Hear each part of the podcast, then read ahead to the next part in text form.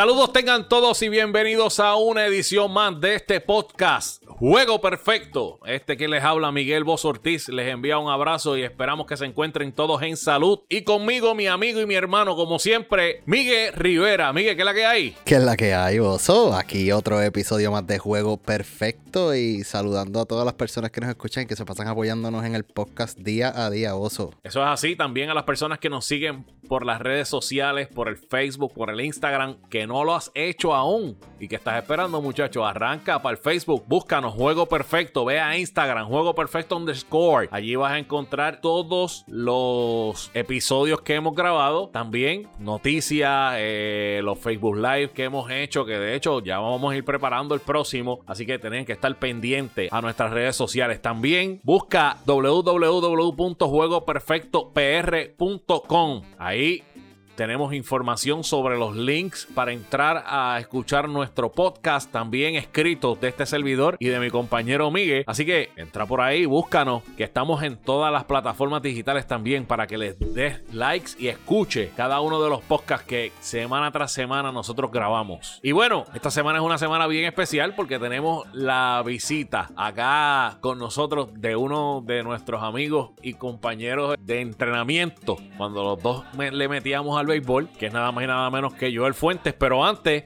Miguel, hay que arrancar el programa como se debe. Abróchese los cinturones porque el juego perfecto acaba de comenzar.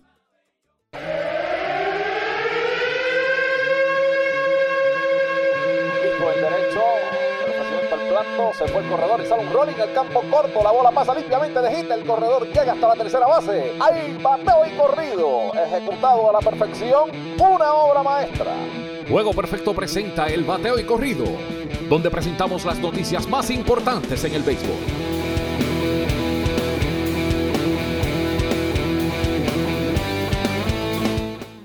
Bueno, damos por iniciado este episodio de Juego Perfecto con la sección de bateo y corrido. Y Miguel, esta semana que pasó, el fin de semana fue uno bastante eh, difícil Irregular, mano, irregular. Esto de verdad que cada día que pasa vemos un ajuste, algo diferente, pero a la misma vez irresponsabilidades por lo que el voz. En la semana estuvo llena de juegos pospuestos por, el, por la situación del COVID-19 muchos equipos que no jugaron. Literalmente hay equipos que aquí llevan una semana y pico sin jugar, como es el caso del equipo de los Miami Marlins, que como todo el mundo sabe, eh, tiene la mitad del roster inicial del equipo con el COVID y pues obviamente tuvieron que aguantar a todo el mundo y ponerlos en cuarentena. Ya se espera que esta próxima semana empiecen a jugar, pero también los Nationals, los Cardenales, los Cerveceros, los Blue Jays, los indios y los tigres se vieron afectados con esta situación. También cancelaron partidos. De hecho, el sábado pasado empezó a correr un rumor de que el partido de hoy, hoy que estamos grabando lunes en la noche, el juego de los Yankees y los Phillies iba a ser cancelado y lo habían cancelado desde el sábado. Cosa que nos sorprendió que hoy, pues, cuando prendimos el televisor, el televisor nos dimos cuenta de que el juego estaba corriendo. De hecho, ahora mismo se encuentra en Rey Delay. Parece que ese juego hasta ahí llega. Pero, Miguel, esta situación de la pandemia de estos juegos pospuestos crea un poco más de tensión con los jugadores porque van a tener que jugar dobles juegos, aunque están hablando de que va a ser a siete entradas, pero como quiera que sea, esto de dobles juegos y si tienes que salir a viajar el próximo día porque tienes que jugar en el otro lado por los pocos días de, de descanso que vas a tener, va a ser muy complicado y va a llevar a lesiones y además cosas que van a estar sucediendo. ¿Qué tú crees sobre esto, Miguel? Aquí ahora mismo, que estás hablando de esos juegos de siete entradas, ayer yo vi como Bauer dominó esas siete entradas y completó su segundo shootout en, su, en su carrera. Y no, no, fue un cero de nueve entradas, fue un cero de siete entradas, el cual llevó a los Reds ganarle a los Tigres de Detroit 4 a 0. Y luego en otro en el porque era doble juego, luego vimos como este otra vez los Reds lograron dominar nuevamente a los Tigres en siete entradas. vamos a acordarnos que son dos entradas que no se están jugando, que mayormente esas dos entradas los equipos se aseguran de meterle caña al relevo, que porque si le iniciador está imposible. Estamos esperando que ese relevo salga para caerle arriba.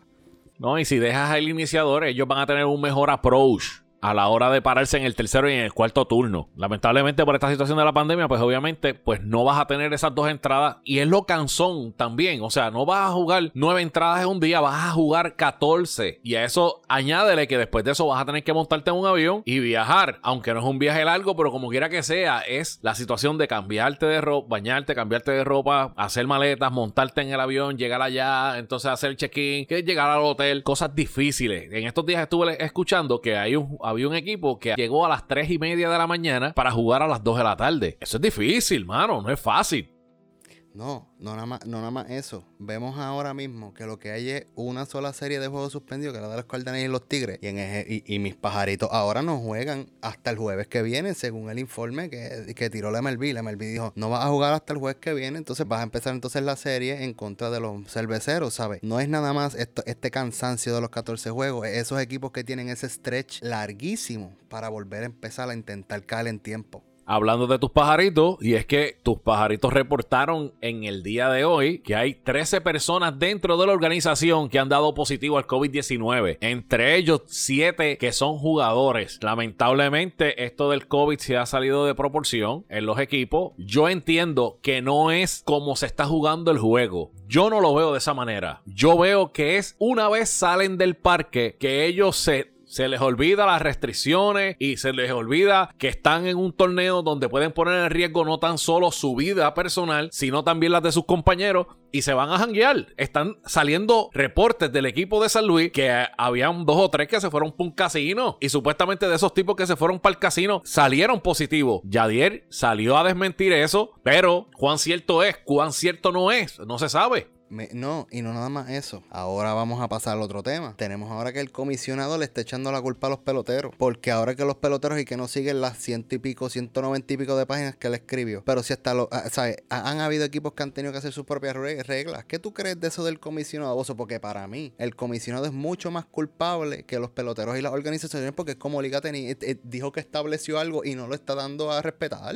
Eso mismo que tú estás diciendo, eso fue un ultimátum del comisionado al sindicato de jugadores. Porque el gobierno federal y estatal están bien molestos de la manera en que los jugadores, y digo jugadores entre comillas, están siguiendo los protocolos para evitar el contagio del COVID-19. Y es que de continuar, la temporada podría ser cancelada. Así fue que dijo en el comunicado Ron Manfred. Y, y yo coincido contigo que no toda la culpa está en los jugadores. E, entendemos que los jugadores tienen culpa también porque después del juego se van y janguean y hacen lo que les da la gana cuando se supone que estuvieran tranquilos en su cuarto. Pero también la liga, yo hasta cierto punto entiendo que no está haciendo su trabajo completamente. Yo de la entrevista que vimos, porque Ron Manfred no ha querido salir en ninguna otra cadena televisora que no sea la de Melvin, obviamente es controlada por la liga, él no va a salir la que... Se parece a una gobernadora en Puerto Rico. se parece, se parece a la Gobe. Este, entonces, pues tú sabes, va a estas entrevistas que ya están prehechas, como uno dice. Y él dice que eh, lo están criticando porque no hizo la burbuja que hizo la NBA y él da la explicación que es que en el béisbol hay mucho más personal que tiene que estar a cargo, sea del parque, sea del equipo de los jugadores, sea de lo que sea. Y yo eso lo puedo entender hasta cierto grado. Pero yo lo que no entiendo es cómo tú no puedes lograr hacer ese tipo de restricción en la misma ciudad donde los jugadores están. O sea, porque él dice, ah, no, yo le estoy proponiendo a los equipos esto, yo estoy proponiendo a los equipos lo otro. No, caballo. Si tú quieres que la liga continúe, tú no puedes estar proponiendo nada, tú tienes que estar estableciendo reglas a seguir. Si cogiste y no lograste el, trato con los peloteros y quisiste meter la temporada todo fuerte, no estás haciendo el trabajo completo, mano. Estoy bien molesto. Ese tipo, no, en mi pensar, no sirve, vos no sirve como comisionado. Yo estaba diciendo durante un conversatorio que tuve con unas amistades que Ron Manfred por nada del mundo va a permitir que esta temporada se caiga y es por la simple razón de que si llegase a suceder de que no va a estar la temporada que la tenga que cancelar, la situación que ya tiene entre los hombros para el, para el convenio del 2021, si llegan a cancelar esta temporada, va a ser el doble o el triple. Y va a tener que ir con el rabo entre las piernas y aceptar todo lo que le proponga el sindicato de jugadores. Ahora mismo, toda la prensa mala que le tiraron a los jugadores le está devolviendo a él porque la gente se está dando cuenta que los jugadores nunca fueron el problema. La gente se está dando cuenta. Y vamos entonces al, al, próximo lugar, donde los Dodgers en el camerino tuvieron que establecer sus propias reglas para que esto funcionara. ¿Vos cómo fue eso? Eso es así. Mira, Justin Turner le envió un mensaje de texto a Alana Rizzo, que es la reportera de Sportnet en LA, sobre las nuevas reglas que van a implementar de inmediato. Eso fue cuantito eh, salió el comunicado del comisionado. Ese equipo dijo: Espérate, nosotros vamos a empezar a implementar estas reglas. Y las reglas son las siguientes: todos los jugadores deben usar la mascarilla en el dogado en todo momento. Todo jugador que no esté en el line-up o esté predestinado a lanzar en el día en el día no puede estar en el dogado durante el juego. Los instructores de lanzadores no pueden estar en el dogado cuando esté la ofensiva del equipo. Los instructores de bateo no van a poder estar en el dogado cuando estén en el momento defensivo. No hay high five ni saludos de mano. En el bullpen tienen que estar a 6 pies de distancia con mascarillas o sentados en las gradas, en las gradas.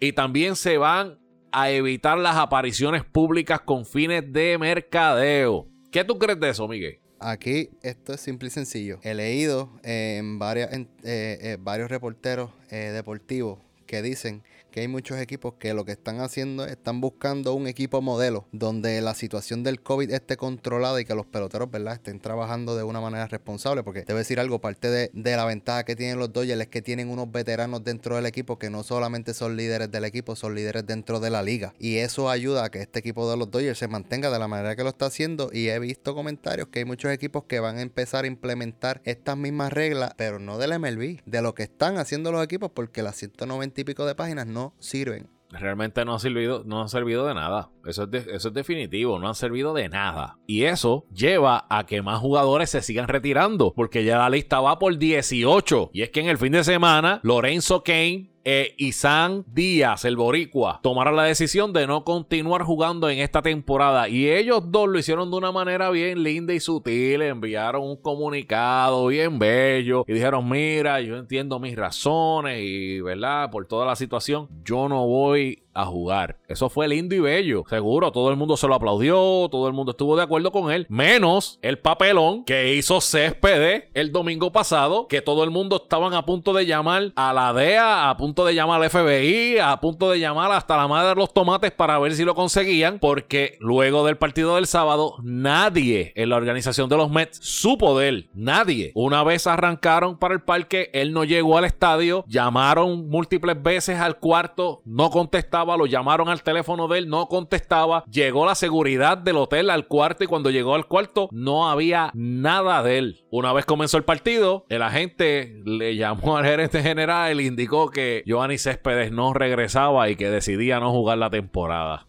Qué bello. Yo te voy a decir algo, mano. Las personas tienen que entender, y esto va dirigido a Giovanni Céspedes también, porque actuó como un niño. Esto es un, esto, e, eso es un nivel profesional. Y como tal, tú te deberías comportar tú llegaste a un acuerdo con un equipo en donde esta temporada la estabas teniendo muy bien. Todo el mundo estaba hablando bien de ti, de los Mets, ¿me entiendes? De cómo tú regresaste de las lesiones, te veías bien en el home. Y ahora viene y le haces esto a la organización que siempre te dio la mano a pesar de que quisiste hacer lo que te diera la gana. Y porque e, él se lastimó por, porque le dio la gana, por estar haciendo actividades extracurriculares. caballo. tú sabes, que no es una persona que ha sido responsable en sí de su carrera. Y encima de eso, hace esto, te voy a decir algo. Por mí, que no vuelva a jugar béisbol. Y si si vuelve a jugar béisbol, que le paguen 10 pesos por cada juego, porque eso que él hizo no se hace, caballo, de verdad. Eso es, eh, para mí fue una falta de respeto no solamente a los Mets, al béisbol y a como los peloteros profesionales, ¿verdad? Se están comunicando con los equipos y con los fanáticos de que, mira, estas son mis razones, yo me voy. Entonces tú eres una de las estrellas de ese equipo. Le fallas a la fanática de los Mets, le fallas a tu equipo, pero le fallas al béisbol también. No, eh, no, se debe, no debe estar pasando esto, Bozo. Yo creo que el próximo béisbol que va a jugar va a ser en el oriente, al otro lado del mundo eh, es donde único yo creo que lo veo si jugara en algún momento en las grandes ligas, que by the way es un jugador al pan pan vino vino, es un jugador que le puede arreglar a un, equipo que necesita un DH, vamos a decirlo así, porque en el outfield es medio turuleco, pero tiene problemas, tiene problemas y con esos problemas realmente no va a conseguir el trabajo que pudo haberse conseguido si se hubiera quedado o si se hubiera ido de una manera linda y sutil como lo hizo Lorenzo Kane, los demás 16 jugadores que se han ido durante la temporada, 17 jugadores Oye, Miguel, Houston, we have a problem. ¿Qué ha pasado con el equipo de Houston? Aquí, ¿verdad? Después de la polémica del zafacón, de robo de señales, de todo lo que, ¿verdad? De lo que la gente está hablando, vemos que hablaron mucho de que Correa era el más que se había beneficiado de esto, que aquí los talentos eran, ¿verdad? los tres tipos que están ahora mismo teniendo problemas, que tenemos al Tube Springer y que no, no le dan a la bola. Bozos no le dan a la bola. No se ven mal en el home, pero es que no están haciendo contacto. ¿Cómo es que se ven estos tipos numéricamente en ese equipo, mano? Ahora mismo el Tuve está bateando de 38-6 para un promedio de 1.58. Springer de 42-6 para 1.82. Ni lo que pesa está bateando ese muchacho. Breckman de 45-8 batea 2.11. Ese puede ser que, que, sí. Pero a diferencia, como tú estás diciendo, Carlos Correa está bateando de 33-11 para 333. Y Michael Bradley, el que nadie da como que un gran pelotero, está bateando de 32-14 y bateando 4 38. Eh, esto pasará durante toda la temporada. Oye, porque te voy a decir una cosa, lo único que hay en el estadio es un sonidito que regaló MLB de show y unas pancartas que pusieron ahí detrás del home para que no se viera tan feo, tan vacío. Imagínate que esa gente tuvieran que haber ido al Yankee Stadium, esos números se iban a ver reflejados de esa manera o iba a ser distinto. Te voy a volver a repetir lo que te mencioné en capítulos anteriores. Y es que yo sabía que esto iba a pesar mucho más que solamente fanáticos. A lo mejor, y te voy a decir porque hay muchos peloteros, muchos deportistas que es así. A lo mejor esos abucheos de los fanáticos les hubiesen dado a ellos la gasolina para hacerlo. Pero ahora mismo lo que tienen es la mente de ellos y de que todo el mundo está pensando que somos unos tramposos. Eh, oye, efectivamente está funcionando, ¿le sabes? Porque no estamos viendo el tipo de producción que se supone que hubiésemos visto de esos peloteros. Y no estoy diciendo que a lo mejor batieran 300, pero que por lo menos tuviesen ese promedio entre ellos tres colectivamente cerca de los 280, porque son tres peloteros que te pueden batir 300 en una temporada sin ningún, ¿sabes? sin ningún problema. Y sí, es muy cierto lo que tú dices, Houston, we have a problem. Hay un problema serio. Altuve se esperaba que fuera el tipo que batiera 400 este año y ya con el, este arranque, pues obviamente está batiendo, volvemos a lo mismo, no está batiendo ni lo que pesa. El equipo colectivamente está bateando 255 y su picheo colectivo está en 349. Recuerden, Justin Verlander va a estar fuera un tiempo, no se sabe cuánto es. Vamos a lo van a evaluar la próxima semana a ver si está preparado para regresar. No, esto esto va a ser y vamos a traer eh, otro equipo aquí a, la mezcla y voy a traer a mi equipo número uno, que son los Yankees de Nueva York. Ahora mismo estamos viendo que los Yankees de Nueva York, el picheo no está aguantando. El picheo de Nueva York no está aguantando, pero hay una diferencia. El bateo está ahí el bateo poco a poco está apareciendo en los juegos. Y Houston tiene line-up para poder sobrepasar el problema que tienen en el picheo. Pero si tú tienes los primeros tripos, de los primeros tres tipos principales en el line-up que no hacen el trabajo, tú no vas a ganarle a Oakland. Tú no vas a ganarle a Oakland esa división jamás en la vida, ¿sabes? Tú no eres el, los astros de hace varios años atrás, del año pasado, vamos a ponerlo así. Tú no tienes ese equipo, no estás ni cerca. Si esos tres tipos no te hacen, no es que te hagan el trabajo que tú quieres, sino que por lo menos lo regular, ¿sabes? No vas para ningún lado. Houston ahora mismo no creo que le vaya muy bien esta temporada y van a ser la decepción más grande de las grandes ligas. No hay duda de que si siguen de esa manera, todavía los doy que lleguen, se metan a los playoffs por, por lo extendido que va a ser, por los equipos que van a entrar, pero vamos a ver si pasan de la primera serie. Además, tenemos que hoy, eh, ahorita, Mike Soroka salió de juego en la tercera entrada con una aparente lesión y todo va a indicar que es el talón de Aquiles. Mike Soroka es el ace del equipo de Atlanta. Y yo te pregunto, Miguel, tú los diste a ganar, pero esa salida de Mike Soroka en, ese, en esa jotación es dolorosa. Sí, es dolorosa. Y te voy a decir algo, es preocupante también, porque su primer iniciador es un, es un muchachito que el año pasado demostró que los playoffs es una eminencia, ¿sabes? Claro. Que no le tiene miedo a nadie y que está puesto para el problema. Pero yo todavía tengo entendido que el equipo de Atlanta yo lo medí mucho más por la ofensiva, al igual que el equipo de los Yankees, al igual igual que el equipo de los Astros, al igual que el equipo de Tampa Bay, que Tampa Bay tiene un staff de lanzadores increíble, pero son equipos que yo hacer eh, mucho más en la ofensiva, porque la ofensiva esta temporada va a estar por encima si es que funciona. Como hemos visto en los juegos, el picheo está dominando inmensamente. Los Bravos de Atlanta tienen ofensiva para sobrellevar eso, pero te voy a decir algo. Es preocupante ver la inconsistencia del line-up día tras día. Y están esperando demasiado para llegar arriba en el juego y un doble juego de 7 entradas los Bravos de Atlanta yo no los puedo tener ganando, ¿sabes? Es imposible. Va a ser bien interesante verlos en un doble juego, de verdad que sí. Y entiendo que Acuña en algún, en algún momento de la temporada va a despertar porque es un bateador y al igual que Freeman, ofensivamente ese equipo no, a mí no me, a mí no me preocupa tanto. Sí, me preocupa la salida de Soroka. A mí me duele, a mí me duele porque estaba en mi equipo del Fantasy y lo pierdo. Pero realmente para el equipo de Atlanta no tener a su ace va a ser bien doloroso porque ahí habían 10 victorias. Así que, Miguel, ya está bueno. Vamos a dejar este vato y corrido hasta aquí porque tenemos una entrevista muy interesante con nuestro amigo Joel Fuentes. Bueno, Miguel, hoy tenemos casa llena porque tenemos a una persona, para mí personalmente muy especial, de una de las personas que fueron parte esencial de mi desarrollo. Tuvimos a Joe, tuvimos a Tavo, tuvimos a Gerardo y esta persona no se nos podía quedar. Firmó como agente libre con el equipo de San Francisco en el 1996. También estudió en la Universidad Southeastern Illinois College e inició como instructor de bateo e infield en la organización de los Mets en el 2005 y ha sido una persona sumamente exitosa en la liga invernal en Nicaragua. En el, último que hizo fue que en el 2019 estuvo como hitting coach en el sistema de liga menor de los Mets. ¿De quién hablo? Pues mira, hablo de nada más y nada menos que de Joel Fuentes. Joel, ¿qué es la que hay, mi hermano? Saludos, Miguelito. Saludos, Miguel también. Bueno, a Bozo, porque los dos se llaman Miguel, ¿verdad? Miguel y a, y por ahí. Es un placer estar aquí en esta plataforma con ustedes, hermano.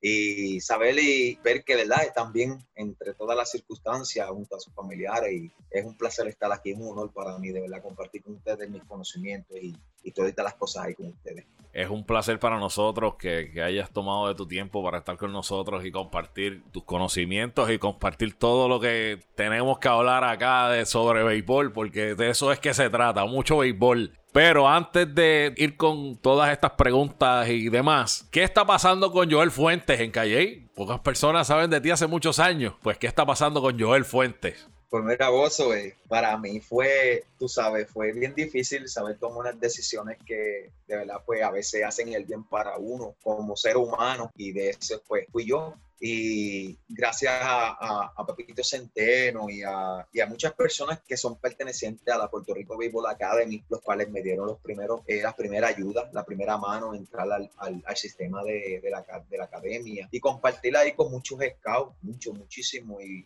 y de hecho pues con Pepito y con, con, el señor Berroa. Gracias a ellos, de verdad, pues mi vida cambió a una dirección bien drástica, positiva, y te digo que no me arrepiento, tengo una hija bella y hermosa en el pueblo de Vega Baja. Jugué esto también doble A cuando, pues, para ese instante, antes de irme a los Estados Unidos, eh, fui uno de los primeros cuando entraron los profesionales a la doble A jugar. Luego en Vega Baja me fue muy bien, teniendo buenos números, representé a Puerto Rico en ese mismo instante, gracias al señor Belto Peña. Eh, pues fueron las personas que me dieron el, la oportunidad junto al el señor Chemane Carradero. Fue un año exitoso también internacionalmente. Pensé que podía seguir jugando, pero en un momento dado como persona, pues a veces uno dice, no, ya, ya hasta aquí, hasta aquí llegó lo que los cartuchos daban y, y tenía ya en mente que, que, quería enseñar, quería ser parte del Teaching Wise y poder pues emprender todas mis, mis habilidades y mis herramientas con las personas jóvenes ya que estás entrando ahí, dejaste de jugar pelota, te fuiste, comenzaste a trabajar con las organizaciones de grandes ligas. ¿Cómo comenzaste? ¿Cómo, cómo sucedió esa oportunidad para ti, Joel Fuente?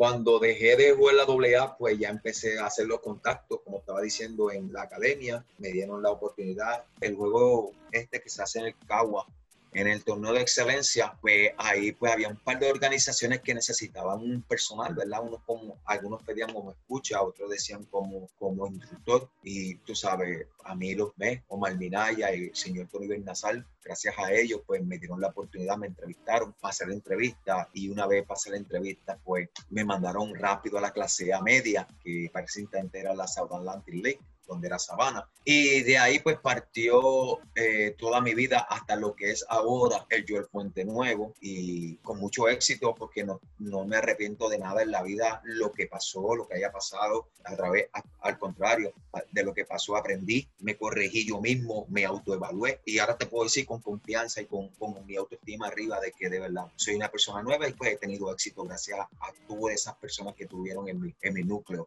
al momento de tomar mis decisiones. Qué bueno saber que estás bien y que ese momento, ese momento de introspección llegó y que pudiste hacerlo de la manera correcta, como a todo el mundo, ¿verdad? En algún momento dado tiene que hacerlo porque así de eso se trata la vida. Oye, estamos hablando de cuando estás, estás trabajando con las ligas menores, entre buscando por ahí en la información que hay de Joel Fuente, me topé que en el 2012 y en el 2013 trabajaste con Luis Rojas, que es el actual dirigente del equipo de los Mets. ¿Cómo fue esa interacción con él ¿Y qué tú crees que es lo que debe esperar el equipo de los Mets con ese dirigente nuevo? Pues mira, Miguel, eh, 2012-2013 para mí fueron unos años buenísimos. Ese año nosotros quedamos campeones con un equipo que realmente ese roster tiene dos peloteros o tal vez tres peloteros en grandes ligas. Los demás están fuera de béisbol, no se saben dónde está. Uno, uno está preso, hasta lo que yo tengo entendido. Pero todo ese núcleo de peloteros estuvieron con nosotros hasta las filas de clase A fuerte en clase A fuerte nosotros volvimos, Luis Rojas y yo, siguiente año, volvimos a entrar a los playoffs. Tuvimos a ley de ganar un juego y perdimos en 14 entradas eh, con, el equipo, sí, con el equipo de los Miracles de los Twins de Minnesota, que siempre han sido una rivalidad bien grande con nosotros en esa clase fuerte. 14 entradas perdimos 2 a 1. Trabajar al lado de Luis, venimos desde el 2005. Eh, bueno, en 2006 empecé a, a, empecé a trabajar con la GCL, en la Gulf Coast League, en la Rookie de Día y nos mantuvieron juntos, a él a nos han mantenido juntos. La organización ha sido bien específica conmigo en el término de que en el término de que ellos me necesitan más desarrollando pelotero en el liga en las ligas menores. Tú sabes que todo sueño de una persona es llegar a la Grandes Ligas. Yo estoy de que si llega el momento llega, llegará en el, nombre de Dios, ¿verdad? Todo a su tiempo. Sí, te digo que, quiero ser coach de Grandes Ligas, tal vez hasta ser manager, tal vez hacer un bench coach de Grandes Ligas. Eh, entonces esas cosas, pues, tú sabes, yo no las descarto porque son mis sueños y no está malo en soñar, aún así siendo uno bajo la edad que uno tiene. Yo te puedo decir que con Luis fueron grandes años, muy conocedor del béisbol, muy flexible, y buen amigo del pelotero terriblemente. Yo no tengo que decir nada. Yo se lo decía a él bien grande. Yo le decía a él, tú vas a ser manager de Grandes Ligas. Y se reía porque es una persona bien humilde. Y yo sé que el equipo de los Mets en Grandes Ligas, hablando del equipo Grandes Ligas ahora, están en buenas manos. Es un muchacho que de verdad no pierde nada no pierde nada, tiene un sentimiento y, un carácter, ¿sabe? Un feeling por el juego, respeto que de verdad los mismos muchachos pues hacen eso. Yo pensé que Beltrán, Beltrán era una carta buenísima para el equipo de nosotros, pero cuando pasó lo que pasó, pues yo dije, wow, ¿quién será? Fue lo que cuando escogimos a Beltrán, todo el mundo estaba, tú sabes, porque sabemos el tipo de calidad que Carlos Beltrán, ¿sabes? Serio en su área, pero a la misma vez flexible y, tiene buena química. Cuando escogieron a Luis, nos dio un alivio porque sabemos bien claro qué tipo de manager los Mets obtuvieron pues después de Carlos Beltrán. Mira, y entonces con todo este revolú de, de la pandemia, ¿verdad? Y temporada corta. ¿Cómo tú ves esta temporada? Hay dos extremos de lo que se, de lo que se ha escuchado. Unos dicen que no va a importar, que esto va a ser para desarrollar pelotero y para que el fanático vea. Y otras personas dicen que hay equipos que van a tomar esta temporada en serio como si fuese cualquier otra. Cuando tú escuchas a los reporteros, los reporteros dicen esto es una temporada y los equipos van a intentar sacar el provecho máximo de desarrollar sus peloteros. ¿Cómo tú lo ves? Tú que estás un poquito más de lleno en esto del desarrollo de los peloteros y pegado a las grandes ligas, cómo los equipos de Liga Mayor pues van a moverse con esta temporada tan cortita cada cual tiene sus pensamientos. Yo te puedo decir, Miguel, que, que a nosotros los a los instructores, a los coaches, nunca nos han dicho que esto va a ser una liga pues para inventar, pues para que sea lo que sea. Aquí hay unas ganancias, vamos a entrar por la área económica, ¿me entiendes? Aquí hay unas cosas que pues los equipos tienen que recuperar. Van a perder más de lo que recuperan, pero tienen que recuperar. Pero los reporteros pueden decir lo que, lo que digan a mi entender, todo pelotero que nosotros tenemos ahora mismo en el plantel de, los Mets en Grandes Ligas tienen un compromiso. Y el compromiso de estos peloteros es poder llegar a la serie, la serie mundial y poder ganar el campeonato. Si en un momento dado, pues como coach y como jugadores que hablamos, las cosas no están fáciles. Es una cosa que hoy puedes estar bien, mañana plata, puede pasar algo. Y, es lo que no queremos. Hace falta el béisbol. Esto no es broma. Esto vamos a jugar y vamos a intentar ganar. Y te lo pregunto porque los Mets están en una de, de, las divisiones en la nacional, que para mí es de las más fuertes ahora mismo. Tienen los ex campeones y tienen los Bravos de Atlanta, ¿verdad? Perdonando que tú trabajas con los Mets, los Bravos de Atlanta son mis favoritos ahora mismo este año porque tienen un talento brutal y son jóvenes. Me gusta porque son chamaquitos. Fíjate, nosotros sabemos lo que no tenemos. Y créeme. No, pero voy ahora con los mes. Para mi entender, el mejor, la mejor rotación es la de los mes. y cuando venimos a ver a la hora de la verdad, si tienes a alguien que te puede aguantar unos innings para que esos tipos no bateen, sucede. Porque si los Cardenales lo hicieron el año pasado, los Mets tienen igual o mejor equipo de picheo que ellos. Una de las cosas que nosotros pues queremos realmente este año es que el picheo se mantenga saludable. El picheo de nosotros siempre ha tenido sus, sus altas y sus bajas. Llega un momento en que los Mets explotan, pero llega un momento en que se desexplota. Yo no sé cómo se puede decir la palabra en que, en que de verdad pues sale, sale todo mal, ¿sabe? Eh, lesiones, enfermedades, muchas cosas, de verdad. Si nosotros nos mantenemos con el pichón saludable, con ese, con ese bullpen que nosotros tenemos ahora con Betance, con Lugo, ay mi madre. Mano, y te voy a decir algo, yo tengo unas esperanzas que el Sugar despierte. Porque eso al que eso pase, estamos hablando que los dos equipos de Nueva York van a tener, tienen unos bullpenes que son deadly. ¿Me entiendes? Sí, no, Miguel, y se está escuchando decir por ahí que Luis Rojas dijo, si Luis Rojas dijo eso, eso, eso es mi, ese es el respeto mío hacia él, ¿sabes? Tú sabes que también pues Chuga pues falló, falló el año pasado y tuvo su, ¿cómo se dice?, malas actuaciones, pero si Chugal es inteligente y da el brazo a torcer y dice, no, yo voy a demostrarle a este hombre que yo puedo hacerlo de nuevo. Como todo un profesional, yo creo que va a ser difícil ganarle a, a los Mets. Y te voy a decir una cosa, para mi entender, conociendo a Luis bien, yo creo que Luis lo hizo de esa manera para ver si él se enoja con Luis y demuestra a Luis que él puede hacerlo de nuevo es lo que yo veo. Mano, y hemos visto este tipo de pruebas de las organizaciones ya en varias entrevistas que hemos hecho. Joe Rodríguez fue uno del que nos dijo algo así. Eh, Geraldo nos comentó algo parecido también. Y es curioso que tú traigas eso, como las organizaciones en realidad prueban a los peloteros, ¿sabes? A ver, si tú de verdad lo quieres, yo quiero que tú me demuestres que lo quieres de verdad. Y eso es bien importante que tú lo digas. No tan solo eso, tienen una buena ofensiva. La ofensiva del equipo de los Mets es una buena ofensiva.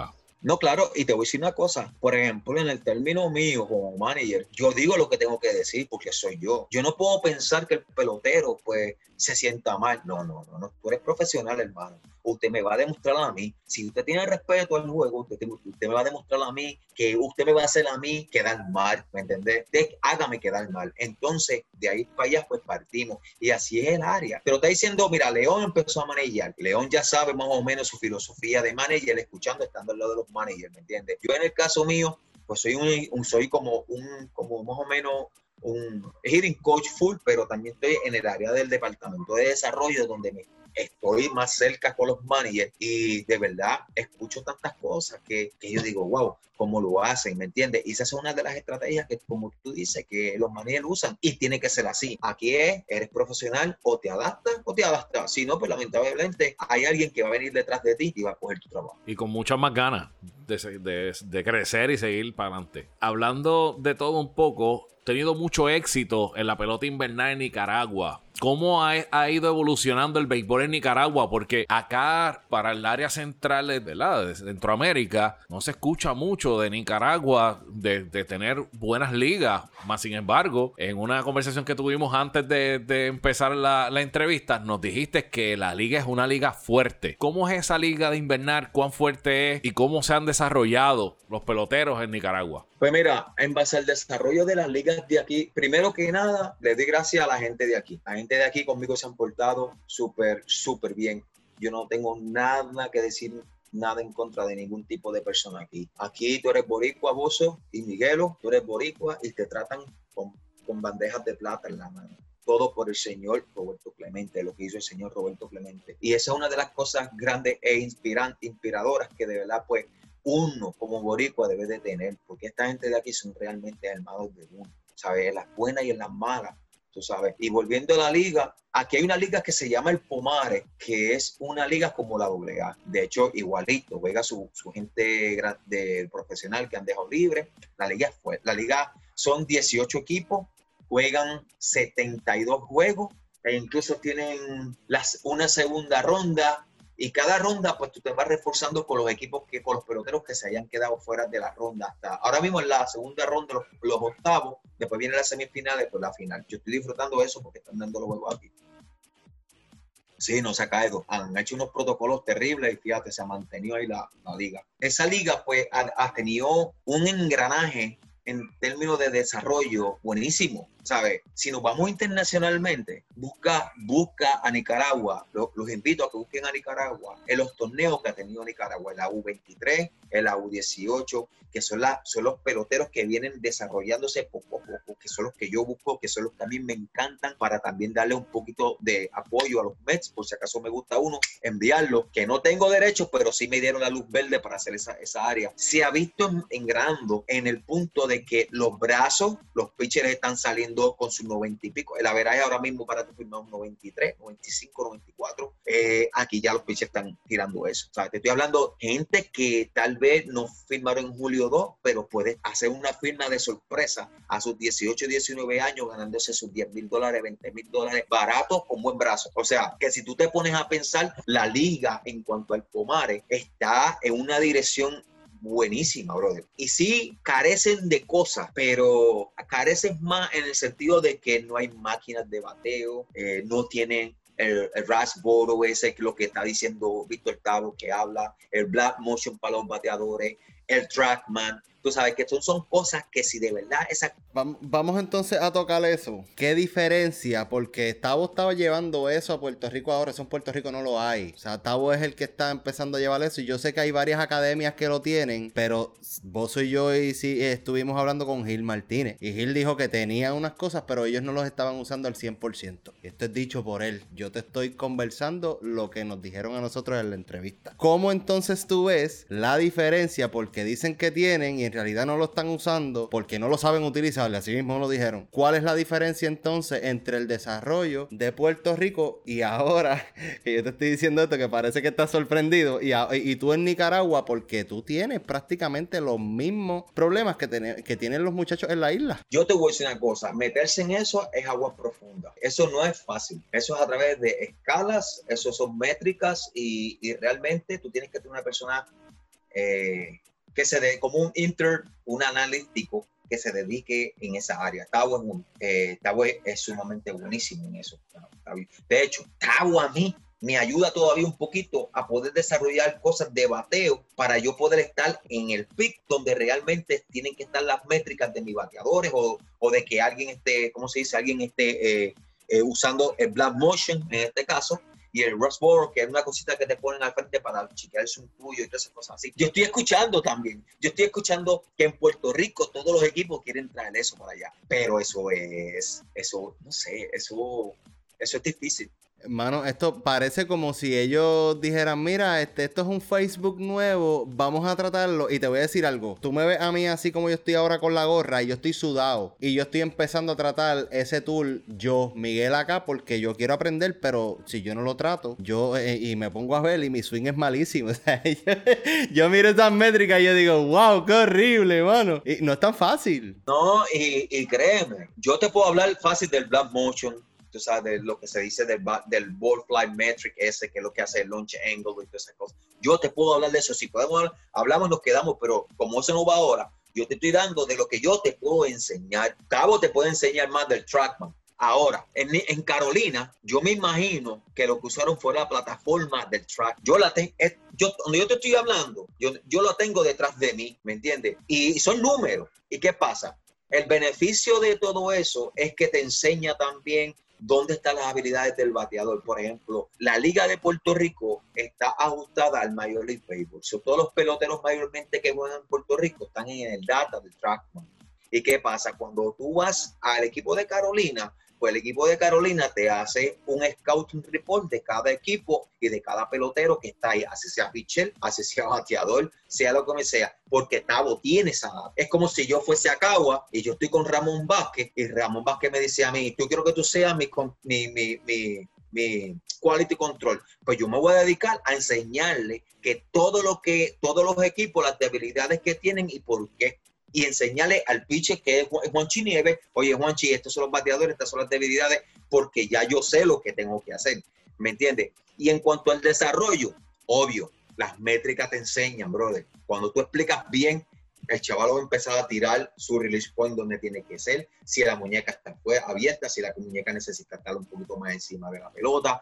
Eh, por ejemplo, un bateador, si, si el swing si tú te estás, si tú haces un lifting up, que estás por debajo demasiado underneath of the ball, estás por debajo de la pelota. O sea, son métricas que tú te van a correr para que tú no hagas esto y te mantengas, tú sabes, plan, plano en la zona. Y, y si tú sabes explicarlo, los desarrollas, los puedes desarrollar. Eso va a ser buenísimo. Créeme, ese proyecto que Tavo está haciendo y que está empezando a llevar a Puerto Rico va a ser un boom, un boom, acuérdense de eso. Nunca, de verdad, le digo a ustedes, hermanos, si se pueden meter en cuanto a esto, estudien esto, porque esto es lo que está en béisbol ahorita mismo. La persona que no esté en esto se cambió, se quedó atrás. Y es como tú dices, o sea, tú puedes tener todos los, los mecanismos, todos los equipos habidos y por haber, pero si no tienes una persona que vaya y que sepa sacarle esas métricas y esas este, tendencias al jugador, es como no hiciste nada. Pues Miguel, son, son cuatro equipos, nos reforzamos con hasta con ocho extranjeros y pues peloteros que no hacen los rosters de los equipos allá en, en Dominicana y Venezuela